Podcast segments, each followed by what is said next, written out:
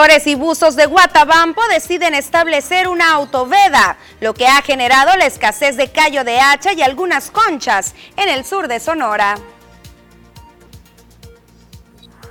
La Iglesia Católica se prepara para el miércoles de cenicia y el arranque de la cuaresma. Anuncia el gobernador del estado de Sonora facilidades para el trámite de la legalización de los autos extranjeros. Estudiantes de la primaria Centauro del Norte exigen que inicien las clases presenciales. Además, en los deportes, listos Luis Coriano Torres y Rudy Flores dieron el peso y alistan su combate para el día de mañana.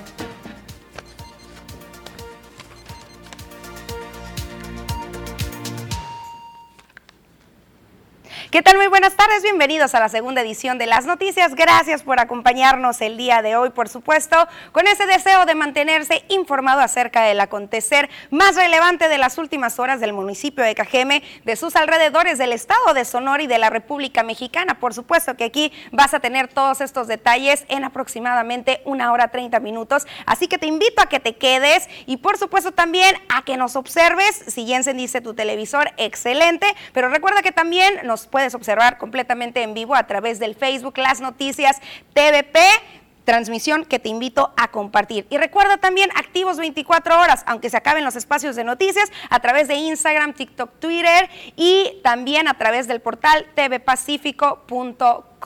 Y bueno, también les recuerdo la línea de WhatsApp que aparece en su pantalla 6442 04 21 20 para cualquier queja, duda, sugerencia, cualquier situación que nos quiera hacer llegar. Por supuesto, es más que bienvenido. Recuerden que más adelante tenemos la sección de Ponle 10. Si usted ha observado algo que merece ese 10, háganoslo saber. Y por supuesto también hay más adelante la sección de Ponle Dedo para que nos comience a enviar sus reportes. Más adelante le damos lectura a ellos. Y sin más, sin más, comenzamos con la información y como se los comentábamos hace algunos segundos, la Iglesia Católica está ya con los últimos preparativos para el miércoles entrante dar inicio al miércoles de ceniza y con ello arrancar de manera oficial también el periodo de la cuaresma. Esto lo indicó Rolando Caballero, quien es el vocero de la diócesis de Ciudad Obregón.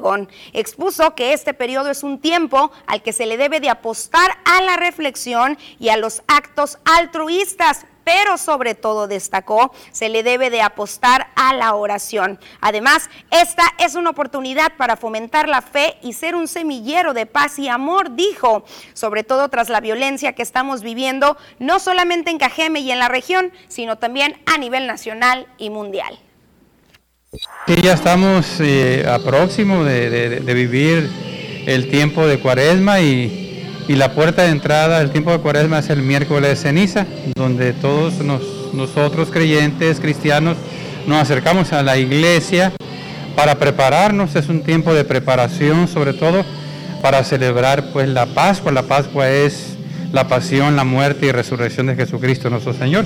Entonces es un momento muy importante, es ser parte central de nuestra fe, de nuestra vida cristiana. Toda la iglesia como madre nos ofrece este tiempo de 40 días de preparación, de, acercarnos a Dios, de, acercarnos más a la oración, de hacer más obras de caridad, de, penitencia, potenciar más nuestro, nuestro encuentro con el Señor. El tema precisamente de esa cuaresma, eh, según el Papa Francisco, es nunca cansarnos de hacer el bien.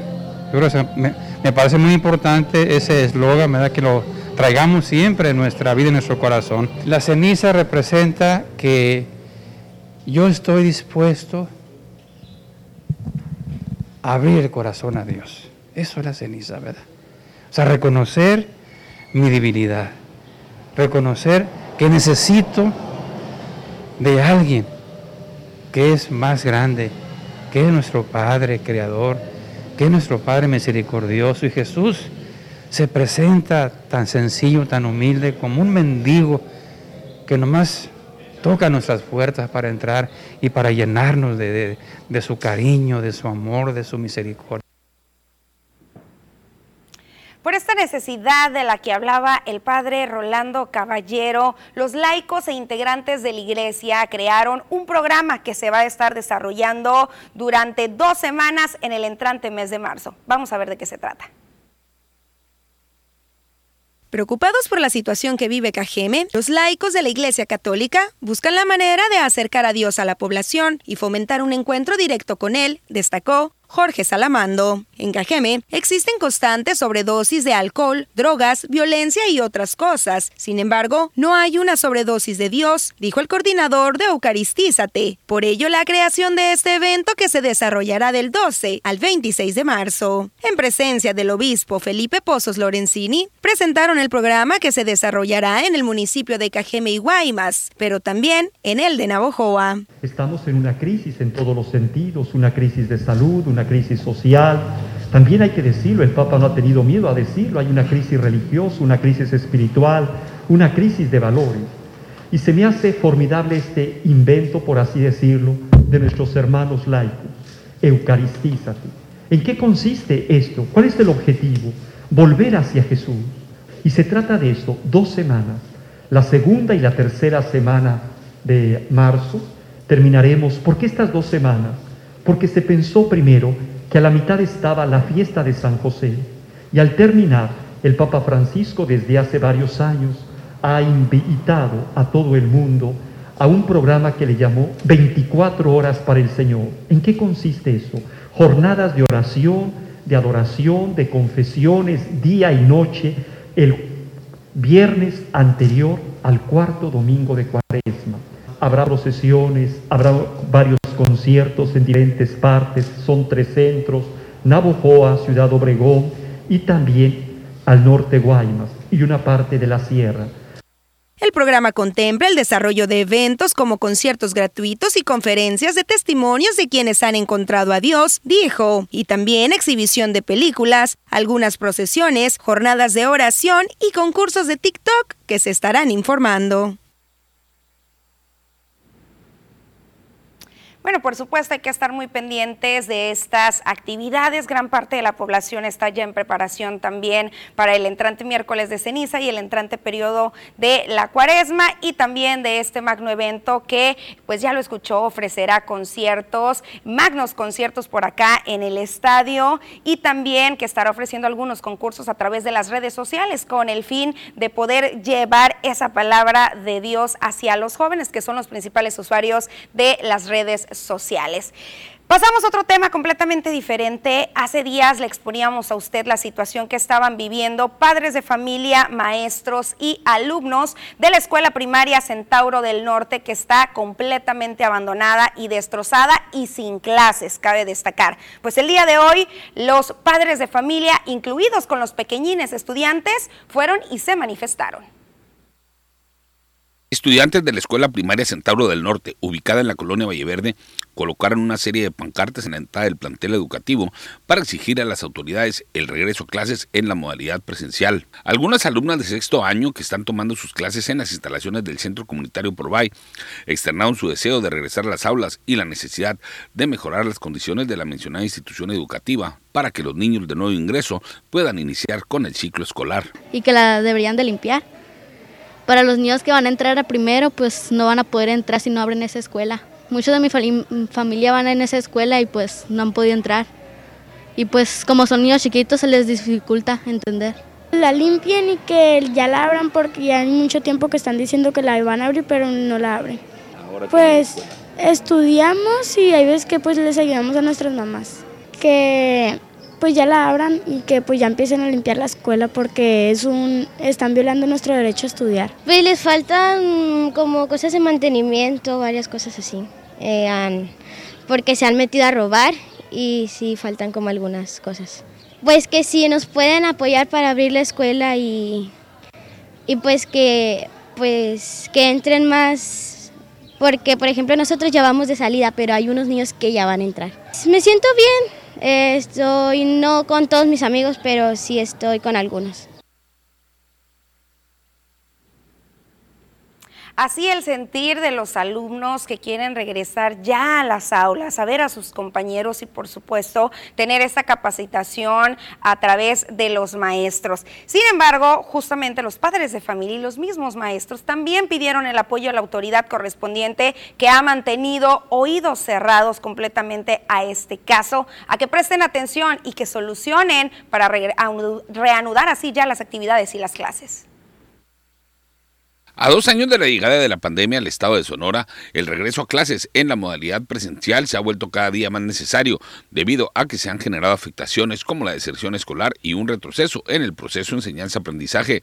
Así lo dio a conocer la maestra de sexto año de primaria Jessica Hernández, quien destacó que la enseñanza a distancia fue algo novedoso. Sin embargo, con el paso del tiempo, muchos alumnos y alumnas empezaron a desertar y se pusieron a trabajar. Ya muchos niños empezaron a dejar de esas clases. Entonces se vino lo que es el programa de Provide, entonces fue como un rescate de esos niños, pero ya vamos para dos años, ¿verdad? Con esta, con esta modalidad, entonces eh, ha causado que muchos niños eh, eh, deserten de, de la escuela. O sea, yo me he encontrado alumnos míos que los veo trabajando los veo trabajando de paqueteros, los veo trabajando hasta limpiando carros. Entonces, ¿qué es lo que pasa? Que eh, esos niños tenemos que rescatarlos. ¿Y cuál va a ser la manera de rescatarlos? Es de esa enseñanza que necesitamos tenerlos en el aula, esa interacción que debemos de tener entre compañeros, entre niños, entre, entre alumnos. Entonces, ahorita eh, lo que nos está llevando esta modalidad es una deserción porque comentaba que teníamos grupos de 33, 35 y ahorita tenemos grupos de 27 alumnos. ¿Por qué? Porque ya han desertado. Ahí está lo más preocupante, alumnos que por alguna razón no se han podido adaptar a esta modalidad de clases en línea, son los que más están sufriendo también eh, este panorama de desatención dentro del recinto, que han abandonado completamente sus estudios. Alerta SEC, alerta por ahí al nuevo titular en la zona sur, Fausto Flores Guerrero, y también a nivel estatal, Aaron Grajeda Bustamante. Pasamos a la primera pausa comercial y regresamos con más información, así que no te me despegues.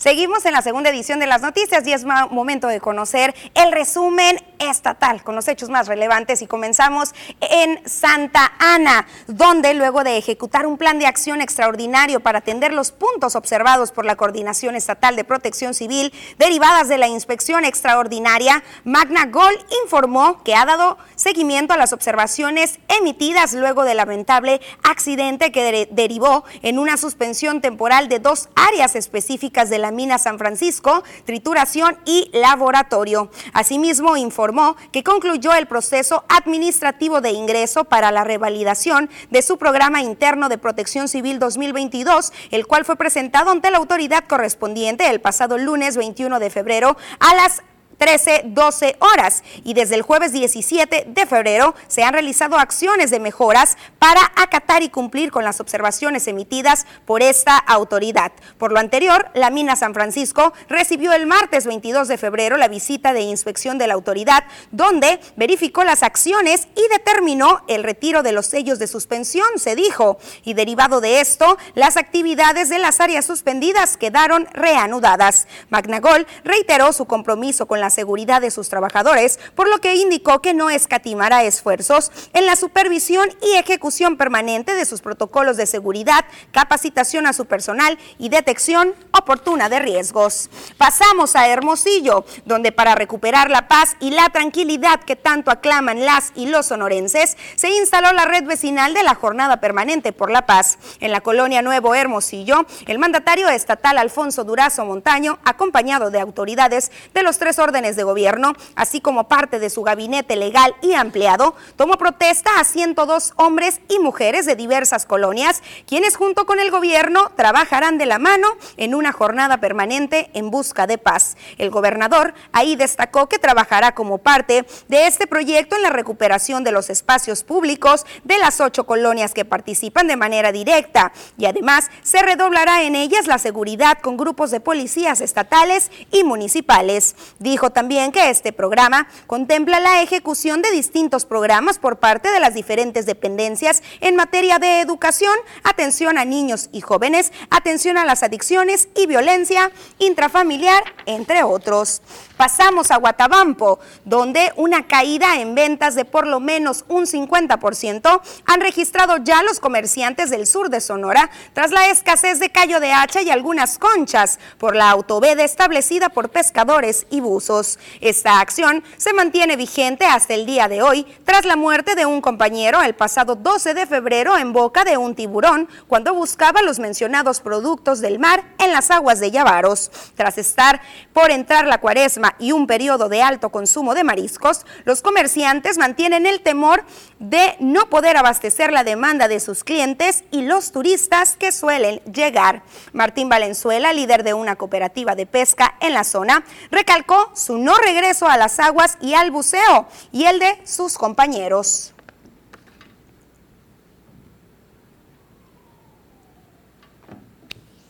Pasamos una pausa comercial y más adelante el resumen nacional e internacional.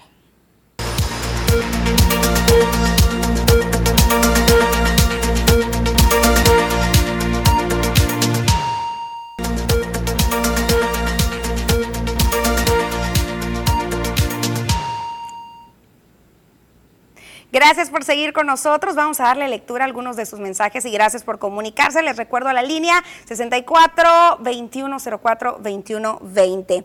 Y por acá nos están reportando dos lámparas reparadas ya de manera afortunada en la esquina de la calle Francisco R. Almada y Alfonso García Robles en la colonia Villa Itzon. Enhorabuena, qué bueno, excelente. Un 10, aunque no hemos llegado a esa sección, un 10 por ahí para servicios públicos o los encargados de este rubro. También por acá nos dicen, buenas tardes, aquí viendo las noticias. Saludos para todos. Susi, mándame un saludo. Soy Vicente, te veo desde la Colonia Libertad. Cuídate y estaré esperando tu saludo. Por supuesto, un gran abrazo y un gran saludo para Vicente, quien es un fiel seguidor de las noticias, tanto primera como segunda edición.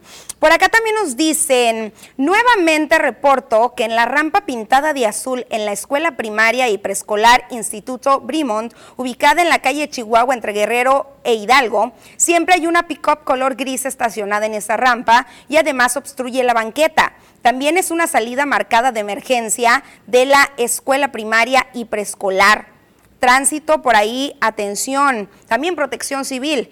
Eh, también por acá dicen, mi queja y denuncia es porque soy parte del pueblo. Soy parte del grupo de la plataforma de Uber, InDriver y demás que pagamos demasiados impuestos y todavía una revalidación y tenencia carísima. Es lo que nos indican.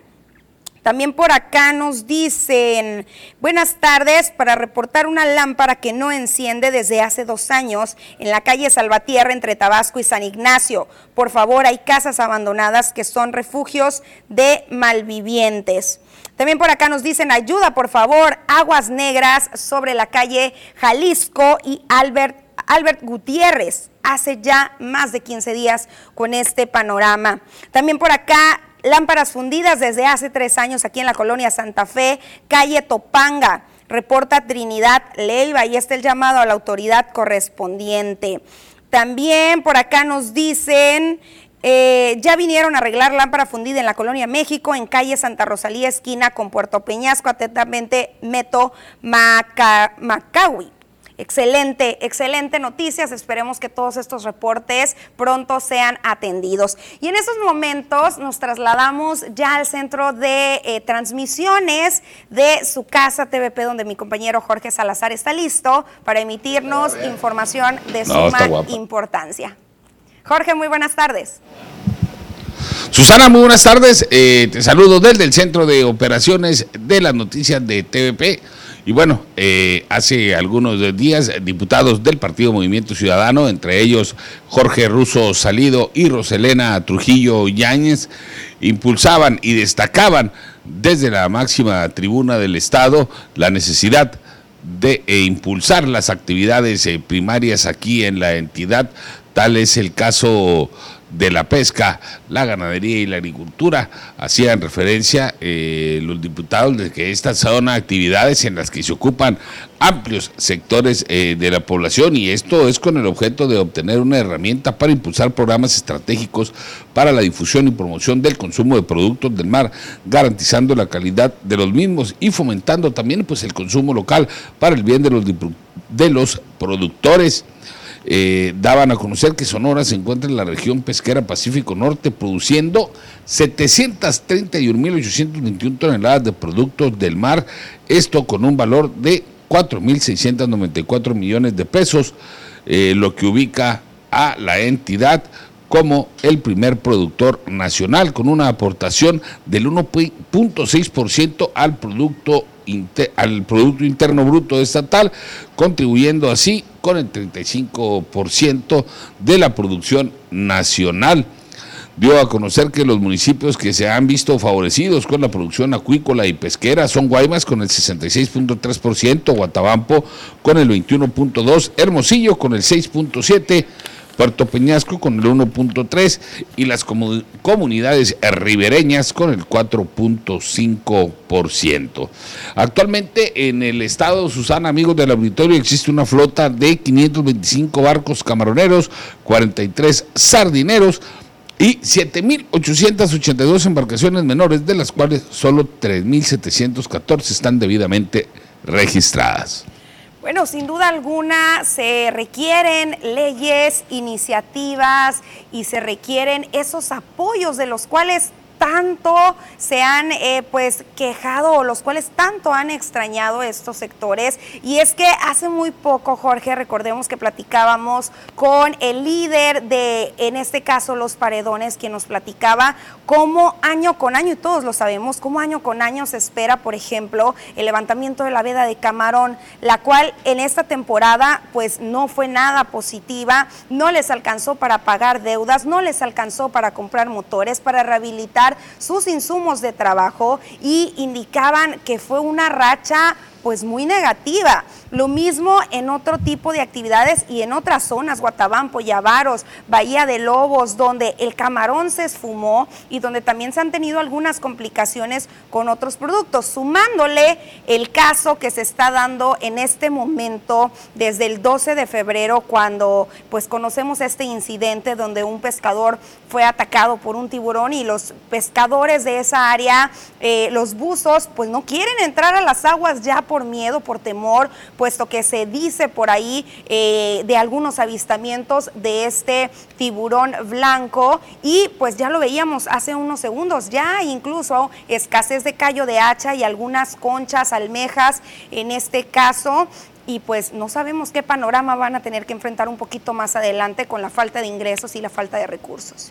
Sí, efectivamente, de hecho, de, era el siguiente comentario, si alguien conoce eh, de esta eh, problemática dentro de quienes nos dedicamos a corretear, por llamarlo de alguna manera, la información de diferentes fuentes y en este caso del sector pesquero, pues haces tú, er, eres tú, que año con año va y atestigua cómo al levantarse la veda del camarón, eh, eres de las primeritas que está eh, válgame la redundancia, desde las primeras horas, eh, atestiguando la salida y llegada de las eh, pequeñas embarcaciones en la comunidad de El Paredón. Y comentabas también, pues, Susana, en aquel momento, las carencias y que presentaban los pequeños productores y sobre todo la falta y la necesidad de apoyos entre aquellos que cuentan con embarcaciones pues eh, muy pequeñas y que están en cooperativas o agrupaciones pues poco representativas y que no reciben apoyo alguno. También pudimos atestiguar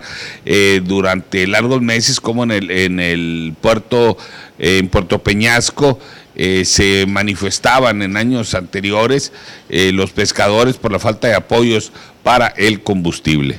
Y lo mismo pasa por acá en el sur de Sonora. Y como comentario, a veces pensamos, le va a ir, al mal, le va a ir mal al pescador y a su familia.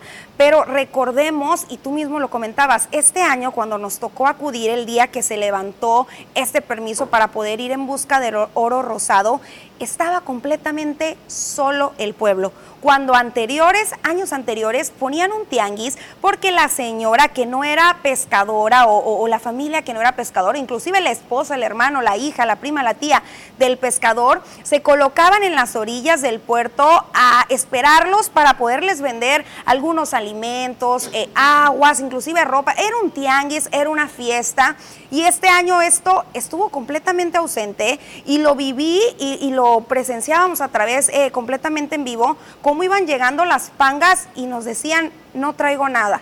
Y nosotros en realidad no creíamos que era posible el que llegaran pangas sin nada, sin nada, nada, nada de camarón y, fue muy real. Algunas pangas sí regresaron, vieron la conocida como mancha, ellos lo comentan. Sin embargo, muchísimas otras decían, pues fuimos yokis a gastar el combustible desde muy temprana hora a solearnos y no había camarón no había. Y también cabe recordar que estos climas que se estuvieron presentando, pues también estuvieron impidiendo que salieran, situación que en, en mismo Guaymas también se ha presentado. O sea, lo has comentado, Jorge, es una situación generalizada en todo el estado de Sonora. Están enfrentando un panorama complicado y pues son necesarias, son necesarios estos apoyos, son necesarias estas leyes y estas iniciativas y quién es mejor que los mismos diputados que las creen, las desarrollen y sobre todo que las ejecuten.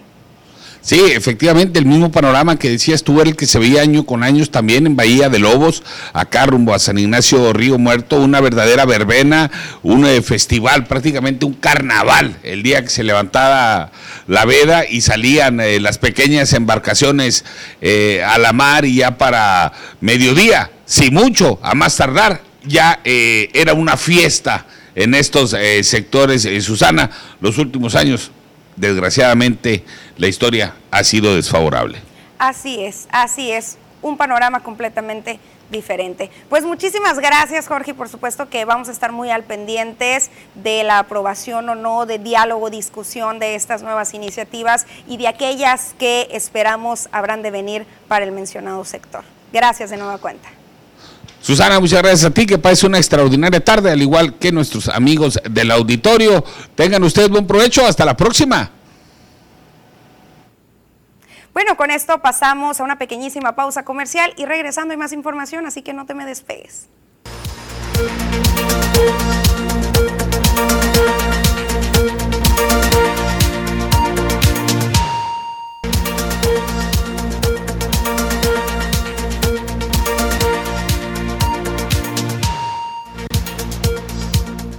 El presidente de México, Andrés Manuel López Obrador, insistió que Austria debe devolver al país el penacho de Moctezuma, ubicado en el Museo de Viena. Acusó al gobierno austriaco de actuar en el pasado con prepotencia y arrogancia. López Obrador dijo que hay que seguir insistiendo que devuelvan el penacho y que devuelvan todo lo que se han robado y que pertenece a los mexicanos. La Agencia de Gobierno de Estados Unidos, que vigila el cumplimiento de las leyes federales y regula los mercados financieros, y el Departamento de Justicia de Estados Unidos admitieron dos denuncias por el caso de la llamada Casa Gris, así lo dio a conocer la senadora panista Xochitl Galvez. Dijo que en breve viajará a Texas para reunir más elementos, pues con la admisión de las denuncias podrá presentar pruebas para esta investigación. A través de redes sociales trascendieron distintos videos del momento exacto cuando hombres armados secuestran con lujo de violencia a un hombre en una transitada calle del municipio de San Luis Río Colorado, en Sonora. Aparentemente, el vehículo en el que viajaba la víctima chocó contra otro carro, al perder el control en alta velocidad al intentar huir. No lo quieren matar, lo quieren llevar. Lo quieren vivo. La Fiscalía de la Ciudad de México confirmó que el cuerpo que se encontró en la zona boscosa de la alcaldía de Tlalpan el lunes pasado corresponde a Michelle Simón, actriz y conductora de televisión en Coatzacoalcos, Veracruz. Su familia ya identificó a la joven. La zona del Ajusco, Parrecito Pilejo, es considerado un lugar donde tiran cuerpos, principalmente de mujeres, desde el 2014. El Servicio de Administración Tributaria otorgó una nueva prórroga para la emisión de la factura electrónica en su versión 4.0. Los contribuyentes tienen hasta el 31 de mayo para migrar de la versión 3.3 a la 4.0. Ahora tendrán hasta el 30 de junio para que a partir del 1 de julio ya emitan el comprobante fiscal digital por Internet en su versión 4.0. de conocer el acontecer de las últimas horas y qué va a suceder con el clima. Diana Zambrano ya está lista.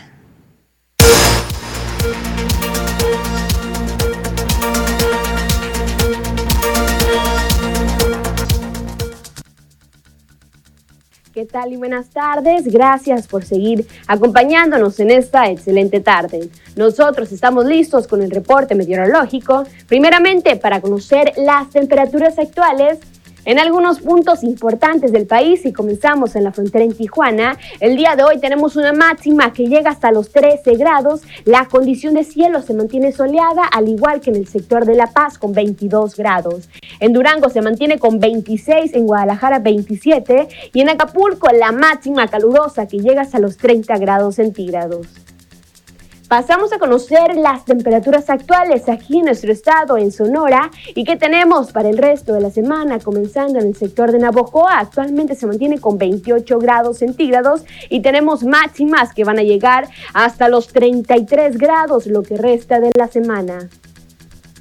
Ya en el sector de Ciudad Obregón, el día de hoy tenemos condición de cielo mayormente nublada. Jueves todavía tenemos condición de cielo parcialmente nublada, al igual que el día sábado. Máximas que van a variar entre los 26 y los 33 grados centígrados en el sector de Ciudad Obregón.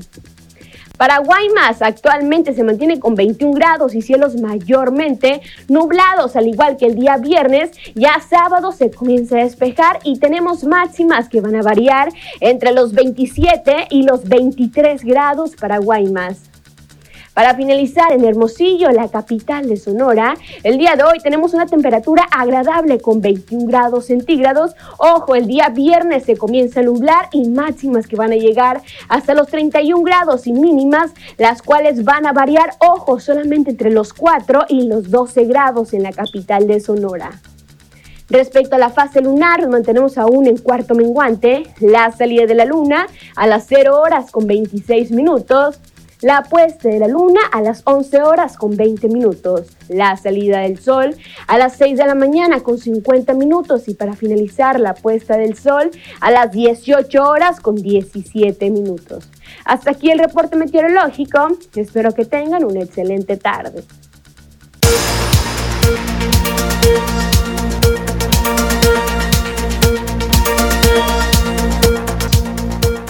A seguir disfrutando de estos eh, seminublados por acá en Ciudad Obregón y de las bajas temperaturas también. Llegó el momento de pasar al resumen internacional y después una pequeña pausa comercial.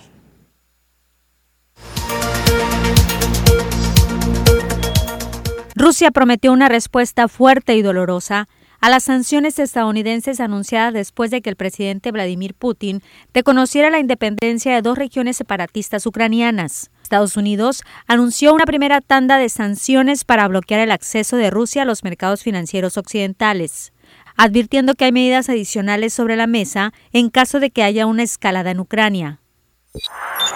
Luego de que la BBC colocara imágenes de su logotipo en fondo negro, en redes sociales, usuarios comenzaron a especular sobre la salud de la reina Isabel II.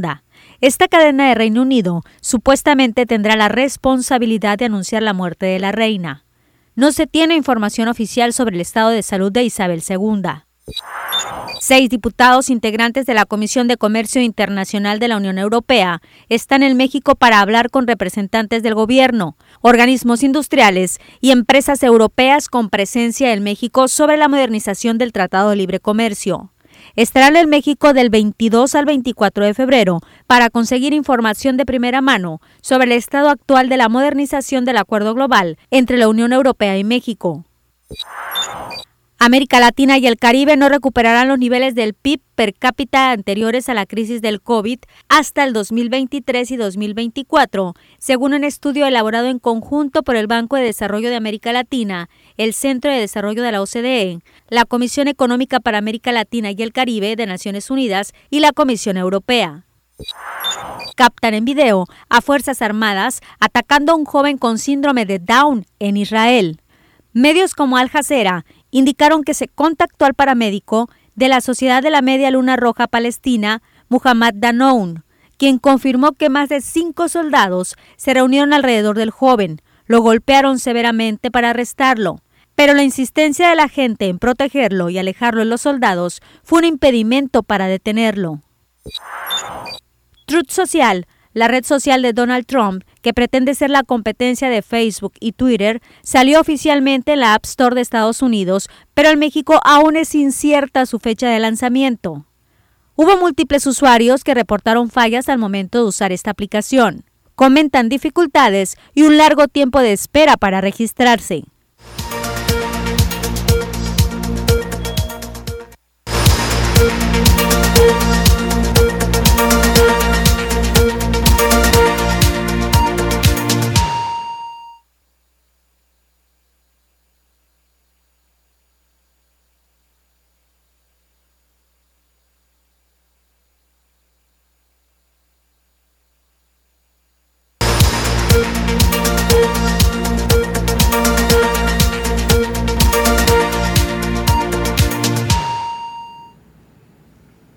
Seguimos con más información y con esos datos poco positivos y que pocos queremos saber y que mantienen con incertidumbre a los cajemenses. Y es que según estadísticas recientes, este municipio se coloca como el más violento a nivel estatal, pero el estado en sí se coloca también en el quinto lugar de mayor violencia a nivel República Mexicana. Esto de acuerdo a datos proporcionados por la Secretaría de Seguridad y Protección Ciudadana durante el mes de enero.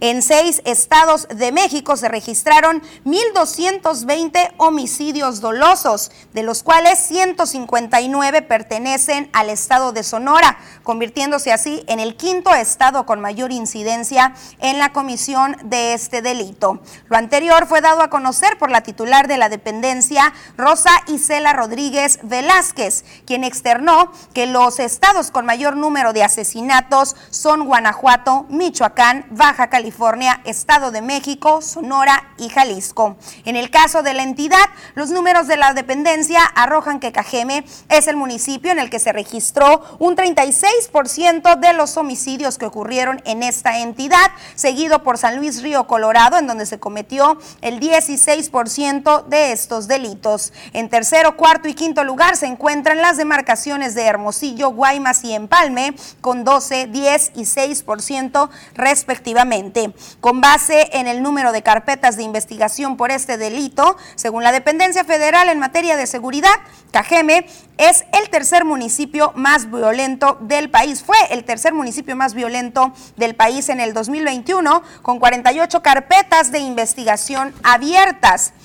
Otro de los datos que se destacaron para este estado fue que durante lo que va del año no se ha registrado ningún feminicidio de 76 que han acumulado el país. Y por supuesto que esta información de no feminicidios habrá que consultarlo con la red feminista sonorense que cuenta definitivamente con otras estadísticas, pues hasta donde se nos ha indicado ya hay, hay, hay casos, no nada más en Cajeme, sino a nivel estado y eh, la lista va poco a poco a la alza.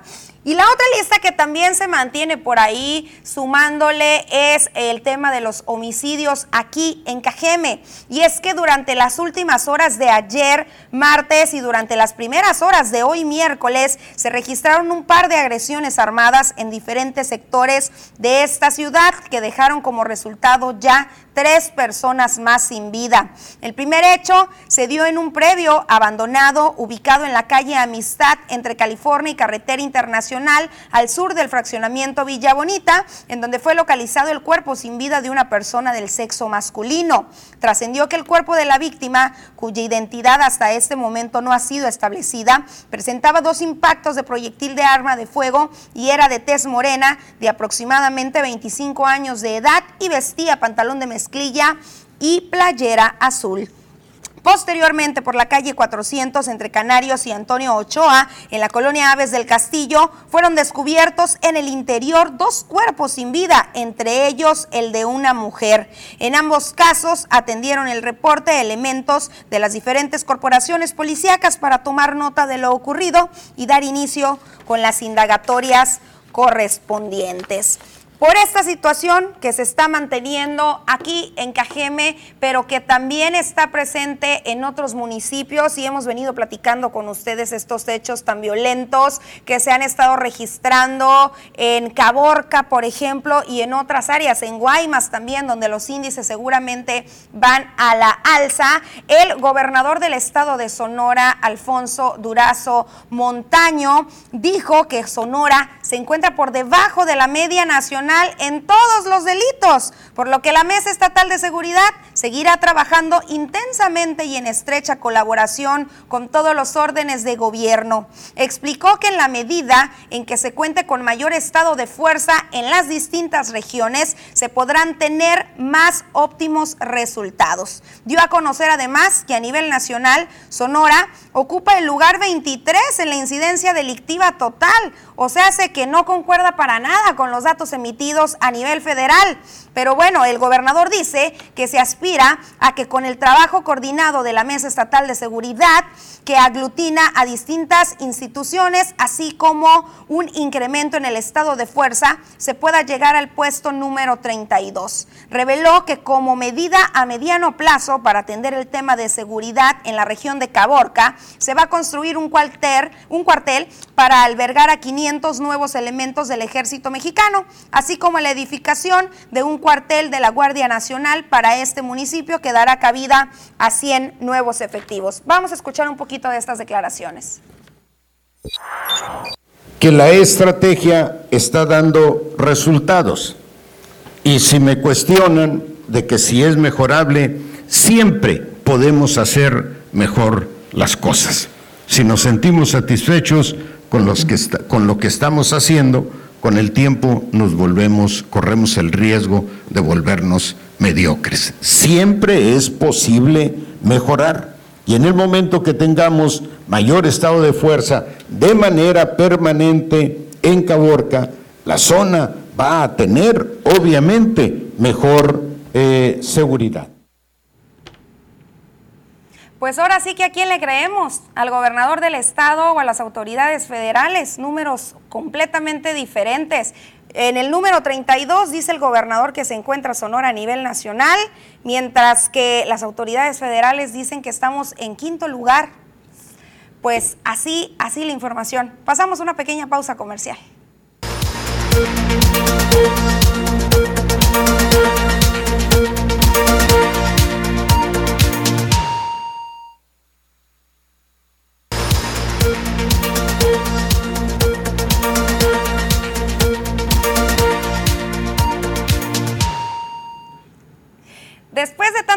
Noticias, llegó el momento de la sección de Ponle 10 y también voces de mi gente que hoy se fusionan para ponerle 10 a una pequeña pero gigante mamá.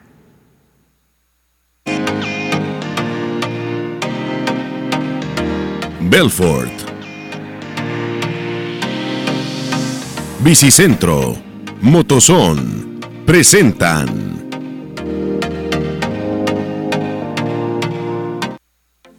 Aurora Torres Gutiérrez, de 43 años de edad, es una persona de talla baja, pero una gigante madre y emprendedora, originaria de Ciudad Obregón.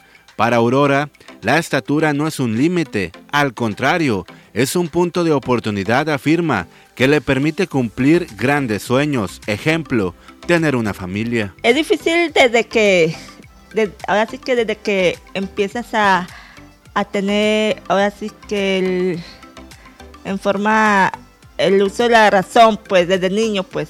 Entonces cuando te empiezas a dar cuenta que es diferente, eh, desde los 7, 8 años, digamos. Se casó con Marco Antonio Favela Gómez, de 48 años de edad, con quien procreó a su único hijo, Marco Gael Favela Torres, de 5 años, a quienes describe como los amores de su vida para enfrentar este mundo lleno de adversidades, con una sociedad a veces hiriente. Todo está en, cómo desde casa nuestros padres este, nos, nos brinden esa seguridad y esa confianza eso no quita que, cuando estemos solos eh, de frente al, mundo, ahora sí, este, sea un poco difícil, sí es difícil.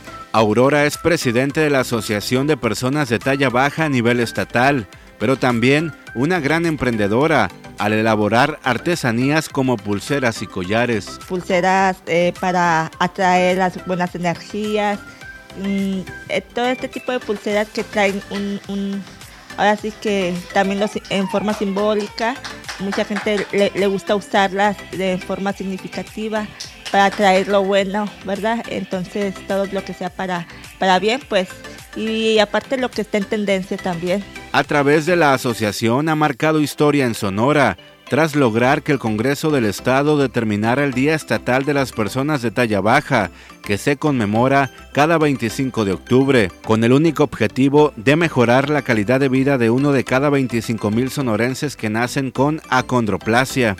En lo social, pues, en, ahora sí que la infraestructura urbana, desde todos los medios que de, accesibilidad, medios para trasladarse de un lugar a otro. Sí es difícil porque como mamá, al no tener la estatura, este, me es difícil llevar al niño, traerlo. Eh, si no tengo carro y tengo que usar el camión, me es difícil andar en camión con el niño porque él todavía no alcanza los, los peldaños del, camión y yo lo tengo que subir.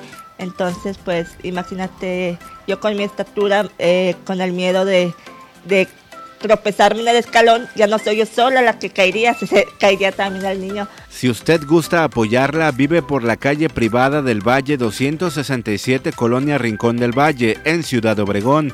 Gracias Aurora por demostrarnos que no hay límites. Seguimos conociendo las voces de mi gente.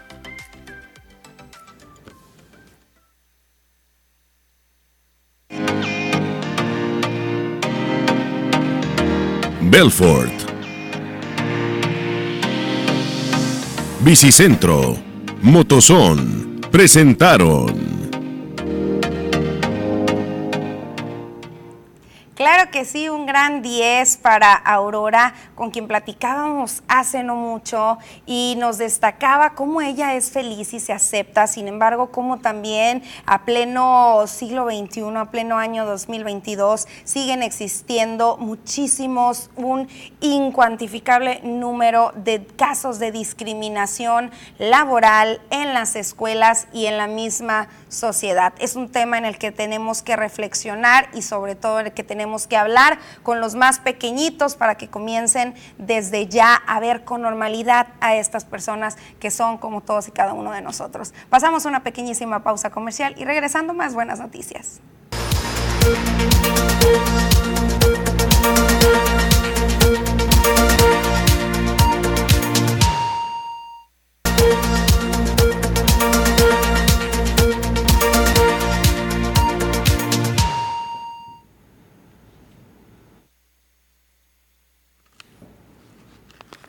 Seguimos, seguimos con información y como se lo anticipaba, con buenas noticias, y es que la Secretaría de Seguridad Pública Municipal logró evitar una quinta extorsión en los últimos días. Fue a través del operativo liderado por agentes del Grupo de Investigaciones de la Secretaría cómo se logró evitar durante el pasado lunes que una familia de la colonia Urbivillas del Real fueran víctimas de una extorsión telefónica. Los hechos ocurrieron alrededor de las 17 horas cuando los agentes recibieron el reporte que canalizó el C5I informando sobre una denuncia de llamadas de extorsión telefónica en la cual se planeaba estafar a una familia con la cantidad de 300 mil pesos en efectivo para el presunto rescate de una joven identificada como Rosario Guadalupe de apenas 19 años de edad.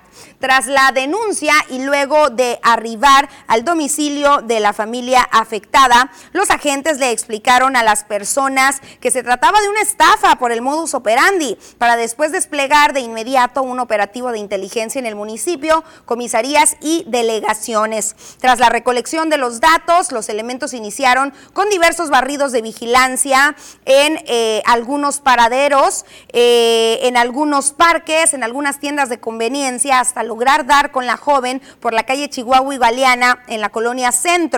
Esta fue trasladada una vez localizada en una unidad de la corporación policiaca al edificio de la Secretaría, donde fue puesta a salvo y recibió una atención multidisciplinaria para posteriormente ser entregada a sus familiares. Enhorabuena, enhorabuena para este grupo que ha mantenido su trabajo y que ha evitado ya cinco extorsiones. Hay que estar muy, muy, muy alertas. Ya lo hemos venido platicando durante los últimos días, ya le emitimos estas medidas de alerta. No caiga en pánico, cuelgue al primer intento de extorsión y también descargue la aplicación Extorsión Sonora, donde ahí le va a aparecer que este número ya ha sido denunciado como extorsionador. Estas son algunas de las medidas y hay que aplicar otras más, como por ejemplo cuidar muchísimo nuestra información personal a través de las redes sociales y también cuando nos marcan y que nos dicen que del banco o cualquier otra situación, que se ganaron un premio, se han dado casos, no hay que brindar ningún tipo de detalle. Y bueno, continuando con temas de eh, la Secretaría de Seguridad Pública Municipal, pero en este caso de la academia que está preparando a los nuevos agentes, hoy tuvieron una capacitación, esto con el fin de reforzar los conocimientos que requieren para brindar los primeros auxilios ante un llamado de emergencia o en una situación de riesgo. Los cadetes recibieron el curso enfocado en pacientes politraumatizados y como primer respondiente, el cual fue impartido por parte de personal de la delegación de la Cruz Roja en Ciudad Obregón. José Luis Delgado López, quien es el director de capacitación y academia de la Policía Municipal de Cajeme, mencionó que con dicho tipo de cursos se refuerza eh, pues los futuros policías, la vocación, se refuerza la vocación y la capacitación para que puedan brindar así un óptimo servicio a todos los ciudadanos, así como también los conocimientos en cualquier posible emergencia. Eh, primer respondiente, lesiones con proyectiles de arma de fuego y control de hemorragias fueron algunos de los temas que se abordaron durante la capacitación, brindando eh, pues la teoría y la práctica necesaria en un lapso de 40 horas. También por parte de Delgado López recordó que quienes deseen sumarse a la academia pueden hacerlo, pues hay convocatoria abierta y pueden hacerlo acudiendo a las instalaciones de la Secretaría ubicadas sobre la calle 300 entre Paseo Miravalle y Jalisco o bien llamando al número 6442 5013 83. Enhorabuena también por todas estas capacitaciones.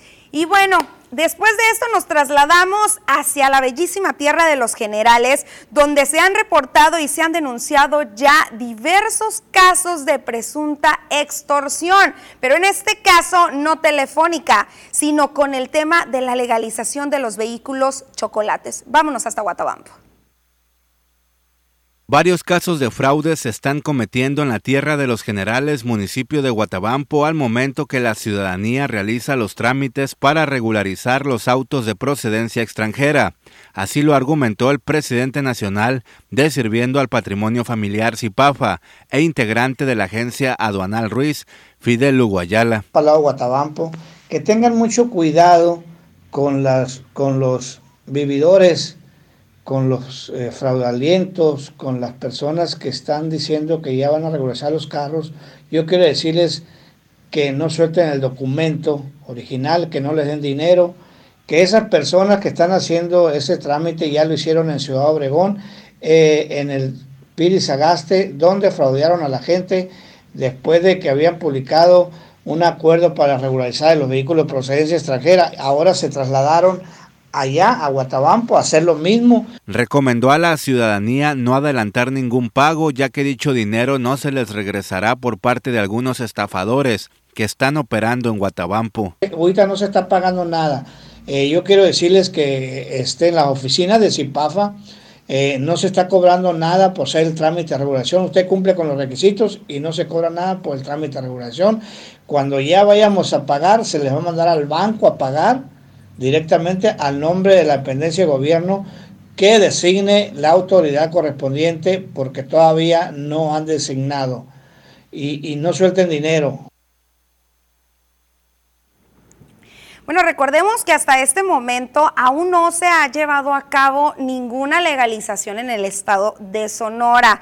Recordemos que se había dicho por parte de las agencias aduanales que iban a tener un costo de entre los 10 mil y los 14 mil pesos y que recientemente el presidente de la República dijo, no, no, no, que se respeten los 2.500 pesos que, se de, que por decreto se publicaron a través del diario oficial de la federación. Pero bueno, en este tema el gobernador del estado de Sonora habló y anunció que no solamente Nogales iban a poder ir a realizar este trámite, sino que se iban a ampliar los módulos o las sedes para realizar este proceso. Vamos a escuchar. Informarles también a ustedes que se van a ampliar los puntos para la importación. Anteriormente solo estaban considerados eh, Nogales y San Luis Río Colorado Ahora se incorpora Agua Prieta, se incorpora Hermosillo, se incorpora Guaymas y se incorpora también un punto en Obregón para facilitar estos eh, trámites a todos los eh, interesados.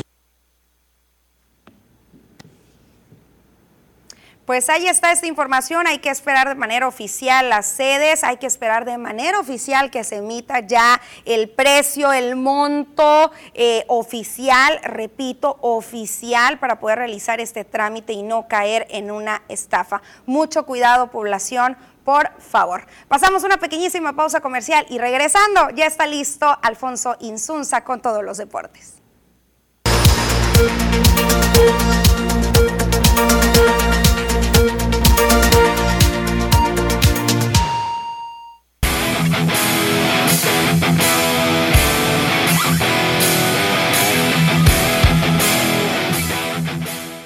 ¿Qué tal amigos de las noticias? Bienvenidos a la información deportiva el día de hoy.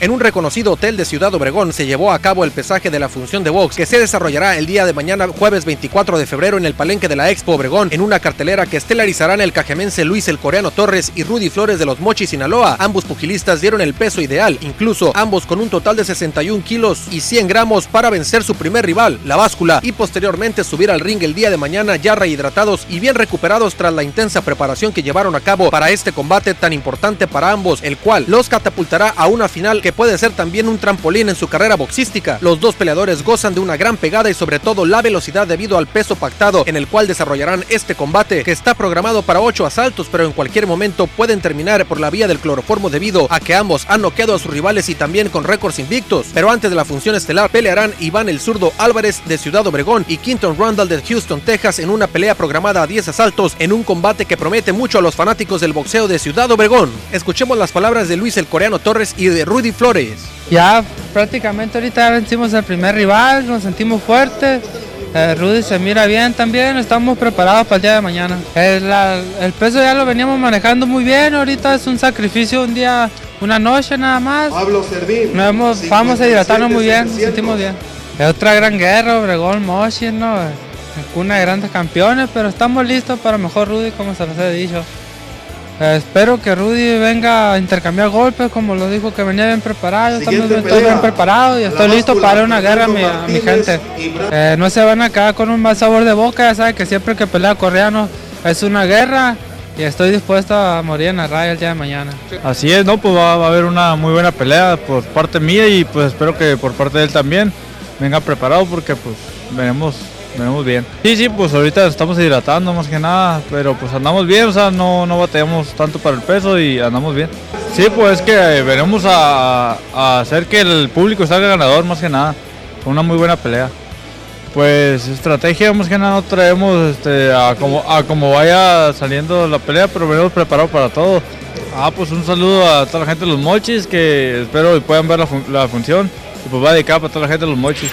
El día 2 de reuniones en persona esta semana entre Grandes Ligas y el Sindicato de Peloteros una vez más produjo poco progreso hacia un nuevo acuerdo de negociación colectiva, mientras que la liga en realidad vio un día como un paso atrás. El sindicato redujo su propuesta de que los jugadores ingresen al arbitraje después de dos años del 80% de los jugadores al 75%, pero el contrarresto pidiendo más en su estructura del salario mínimo. Las conversaciones se llevaron a cabo una vez más en el estadio Roger Dean, donde entrenan los Cardenales de San Luis y los Marlins de Miami. Aunque el impuesto del equilibrio competitivo surgió en las conversaciones, ninguna de las partes hizo una nueva propuesta sobre ese tema. Con ese fin es probable que cambien las reglas del juego si una parte puede satisfacer a la otra con una nueva idea o una oferta. Las partes se reunirán nuevamente hoy, ya que los entrenamientos de primavera permanecen en suspenso hasta que se llegue a un nuevo acuerdo de negociación colectiva y los propietarios decidan continuar con el cierre patronal y se acerca la fecha límite para jugar el día inaugural. La mayoría de los involucrados creen que los jugadores necesitan aproximadamente cuatro semanas de entrenamiento de primavera para estar listos para la temporada. Los cañeros de los Son el equipo más movido en la temporada baja de la Liga Mexicana del Pacífico y es que acaban de concretar el cambio con algodoneros de Guasave después de ceder a Esteban Quirós en diciembre por dos jugadores por confirmar y una segunda selección de draft que se dio Guasave a los Mochis para el draft 2022 de la Liga Mexicana del Pacífico este verano. Esos jugadores fueron Marco Jaime que funge como utility y primer bat, además de Luis Fernando Miranda. Sin embargo, hoy volvieron a hacer un anuncio bastante importante de cara a la campaña 2022-2023, aunque falten varios meses aún por cantar el play ball. El Club Verde confirmó que su ex lanzador estelar de hace algunas temporadas, el cubano Joan Isquiala, regresará a la organización verde en la búsqueda de volver a su mejor versión después de dos temporadas para el olvido del Club Cañeros de los Mochis. Además de eso, el equipo confirmó que continuará con Edgar González para la siguiente temporada y como cereza en el pastel confirmaron como refuerzo al lanzador Nick Stroke, quien jugó con los Sultanes de Monterrey en la pasada campaña. El pitcher Nick Stroke reforzó a los Tomateros de Culiacán para la gran final y al equipo de los Charros de Jalisco para la Serie del Caribe Santo Domingo 2022 y por supuesto, el tener el brazo de Edgar González tan experimentado suena como una rotación prometedora que seguirá seguramente reforzándose. Se espera que Los Ángeles Rams contraten al coordinador ofensivo de Kentucky, Liam Cohen, para desempeñar el mismo rol en la NFL. Cohen, un asistente para los Rams del 2018 al 2020, reemplazaría a Kevin O'Connell, quien emigró para convertirse en el entrenador en jefe de los vikingos de Minnesota. Un acuerdo por Cohen no ha sido finalizado todavía, pero se debe conseguir en un futuro cercano. Este hombre de 36 años de edad pasó las últimas temporadas 2018 y 2019 como coach asistente de los receptores abiertos de los Rams antes de trabajar en el 2020 como coach asistente de los quarterbacks para el equipo. La intención de los Rams, ya lo han dicho abiertamente directivos y jugadores, es volver a ganar el Super Bowl en la siguiente edición. Con esto amigos llegamos al final de la información deportiva el día de hoy. Quédense con más información aquí, en las noticias.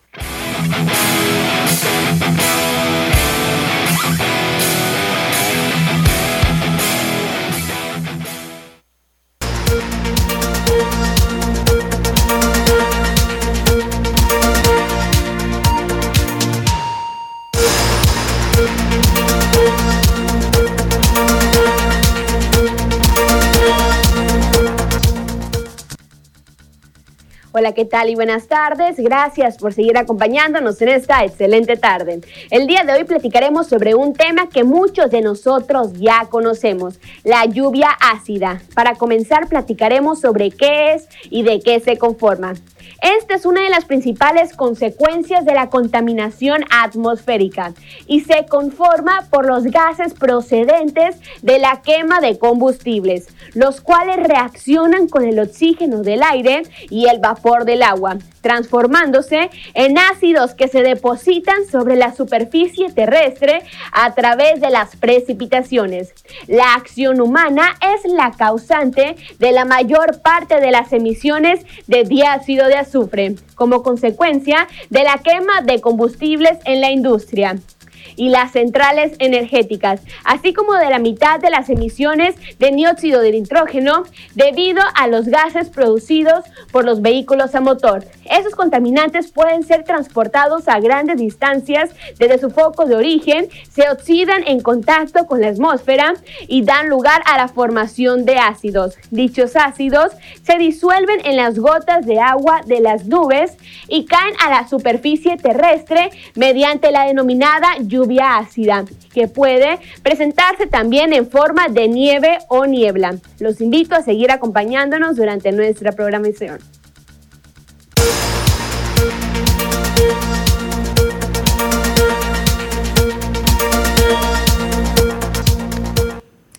Mucho se ha hablado sobre los panoramas complicados que se esperan para este año 2022, lo cual ha respaldado el Colegio de Contadores Públicos.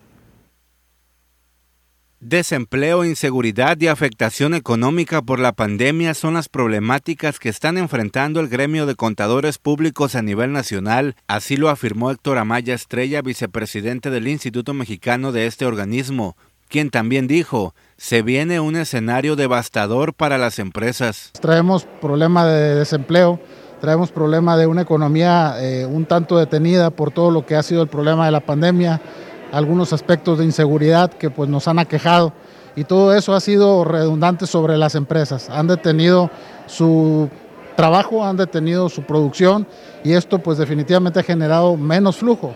Eh, al momento de tener todo esto, eh, pues el presupuesto que tiene la propia autoridad fiscal de tributos, pues se complica porque si tenemos menos economía, si tenemos menos ingresos, pues por, por añadidura habría menos impuestos que cobrar indicó que los cambios en las leyes que se han implementado en este año 2022 para introducir los nuevos aplicativos los ha obligado a adaptarse a estas estrategias, pero también a decirle al gobierno soluciones y beneficios que se le pueden brindar a propietarios de negocios al momento de pagar impuestos. Definitivamente nos corresponde jugar un papel importante porque la contaduría pública es, importantísima en el rol que, que se tiene dentro de la economía nacional.